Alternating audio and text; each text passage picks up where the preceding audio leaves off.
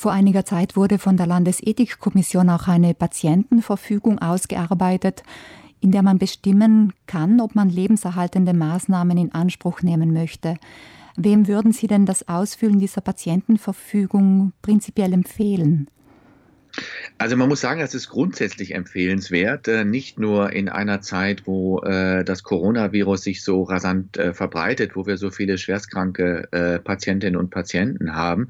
Aber vielleicht ist es natürlich gerade in dieser Situation wichtig, dass sich der Einzelne Gedanken darüber macht, ähm, welche Maßnahmen noch ergriffen werden sollen, wenn er schwer krank ist, wenn er auf die Intensivstation eingewiesen werden müsste. Und ich würde da nicht so sehr auf die aktuelle Situation gucken, auf die Knappheit der Intensivbetten, sondern ich würde als Einzelner vor allem mich selbst befragen. Ähm, wie gerne lebe ich noch? Wie wichtig ist es mir noch weiter zu leben? Äh, möchte ich vielleicht Grenzen setzen, was die Medizin beitragen darf, um mein Leben zu verlängern? Und das sollte dann entsprechend in einer Patientenverfügung festgelegt werden. Und ich empfehle es immer, dass man auch das Gespräch mit dem behandelnden Arzt, der behandelnden Ärztin sucht, um sicherzugehen, dass man sich auch richtige Vorstellungen davon macht, was die Intensivmedizin für einen leisten kann und wo möglicherweise auch die Grenzen sind. Das wird in einer Ausnahmesituation wie in der jetzigen eher schwierig sein. Aber kann man davon ausgehen, dass wenn jemand eine Patientenverfügung schon ausgefüllt hat, dass diese dann auch berücksichtigt wird in Zeiten wie diesen? Ja, also ich kann als Ethiker nur sagen, dass sie berücksichtigt werden sollte.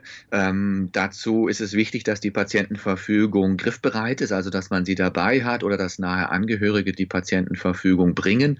Ähm, es kann natürlich auch passieren, dass im Eifer des Gefechts so eine Patientenverfügung untergeht, aber ähm, im besten Fall hat man dann die Möglichkeit, diese Patientenverfügung noch äh, hinterher dazu zu bringen, sodass die Wünsche des Betroffenen berücksichtigt werden können. Was aber gleichermaßen wichtig ist, dass man eben nicht nicht nur im stillen Kämmerlein dieses Papier ausfüllt, dass man Kreuze setzt, sondern dass man das mit nahestehenden Personen bespricht. Denn möglicherweise sind diese nahestehenden Personen in der akuten Situation, wenn es einem plötzlich schlechter geht, wenn man hohes Fieber hat, wenn man Atemnot bekommt, dann doch da, wenn der Notarzt kommt und können dann die Wünsche direkt dem Notarzt oder einem anderen ärztlichen Kollegen übermitteln. Also das Gespräch ist wirklich mit das Allerwichtigste äh, bei der Vorausplanung.